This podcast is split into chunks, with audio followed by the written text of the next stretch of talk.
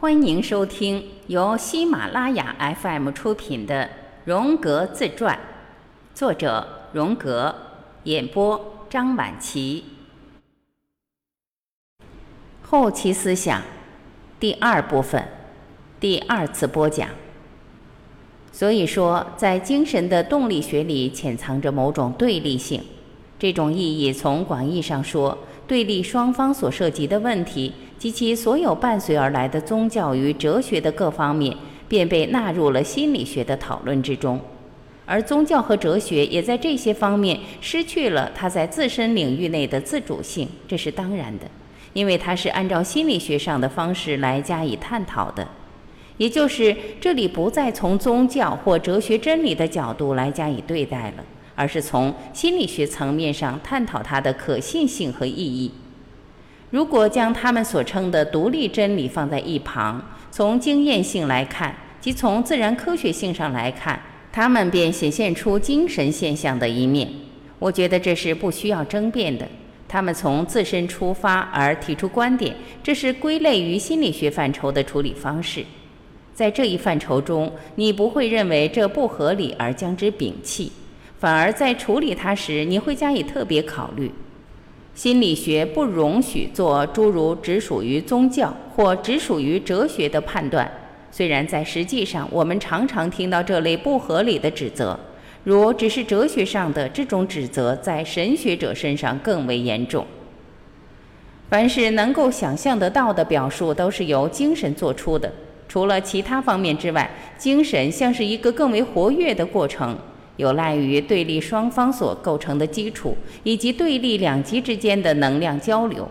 原则不应增多到超出必要的范畴，这是一条普遍的逻辑法则。所以，既然以能量的方式来加以阐释，以证明这是一条解释各门自然科学的普遍原则，那在心理学范畴内，我们自身也应该适用于这条原则，即将自己限定其内。同时，也不存在别的观点更加适宜的明证，而且精神及其内容所具有的对立性或各项性，也是通过心理体验而得到了证实的。而今，若精神的动力学观念正确的话，那么试图逾越精神的界限的所有表述，比如说具有形而上的真实性的种种表述，如果他们想声称具有任何一种正确性的话，那必定是存在悖论的。精神没法超越自己本身，即它没法建立起某种绝对性的真理。原因是它自身的象性决定了这种表述的相对性。若精神在任何地方宣布了绝对真理，就像说运动即永恒的本质，或永恒具有唯一性，精神必然会掉进其本身的对立双方的某一方中，因为这两种观点也可以这样表述：永恒即静止。或永恒即一切，因为这种片面性的理解，精神便会解体并失去认知的能力，因此它便随之演变成为了一种没有反应性、缺乏反应能力的一系列精神状态，而每种状态均设定自身是具有合理性的，因为它看不到或者尚未能看到其他的状态。我们如此说，并不等于表示某种价值判断，而仅是指出越过这条界限时有发生，甚至是在所难免的。原因则正如赫拉克利特所言：“万物皆在流动之中。”跟在论点之后的是对立面，而在两者之间则产生了第三个因素缓解。在这以前，这第三因素还没法被感知。在此过程中，精神再次表现了其对立的特性，而且确实没有逾越自身。我尽力描述精神的某种局限，并非暗示仅有精神才存在着。我只想指明，就感知和认知来说，我们没法逾越精神之外。自然科学已不言而喻地证明了，非精神性的物体是客观存在的。但是自然科学也同样指出，要了解这种物体的真正性质是多么不容易，特别是在感知的器官没有起到作用或正缺乏的时候。此时十分期待创造出一种新的思维方式。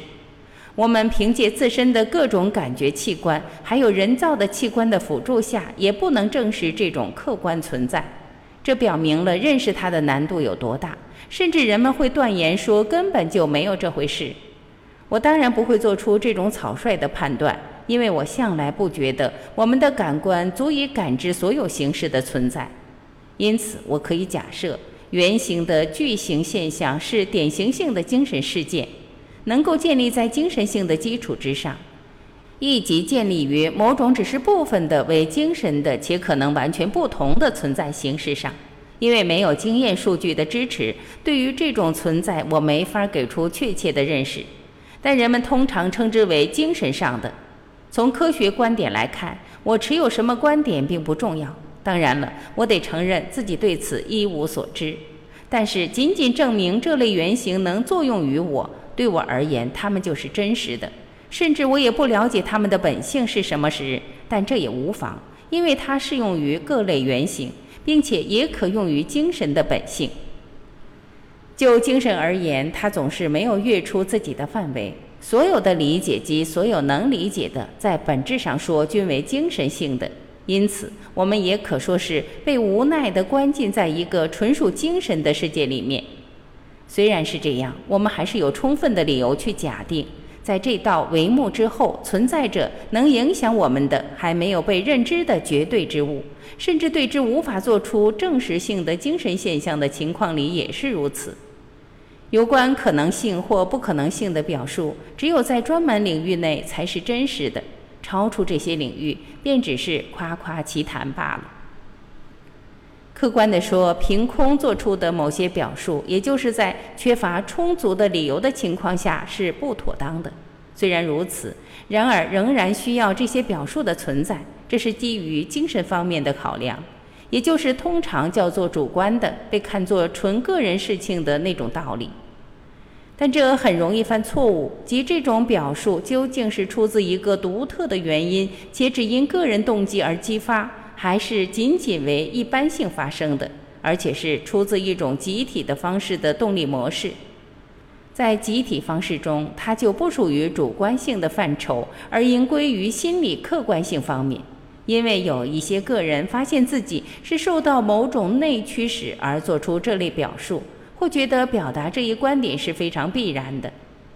或觉得表达这一观点是非常必要的。既然原型不只是一种不活跃的形式，而是一种以特有的能量充实着的真正的力，所以它便能够被看作是这种陈述的动因，并应作为其原因来加以认知。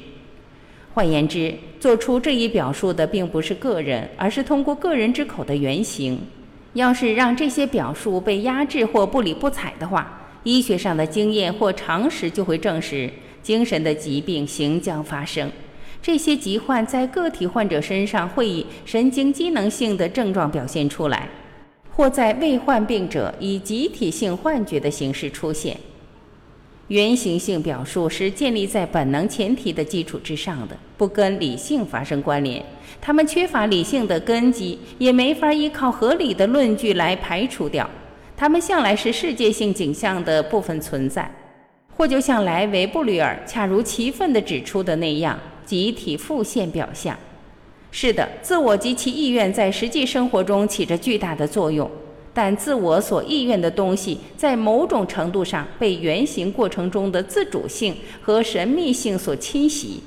对于这种侵袭，自我一般都无法觉察。若宗教能够从心理学方面的观点加以探讨的话，对这些过程的考虑，其实涉及宗教的本质问题。本集播讲完毕，感谢您的收听。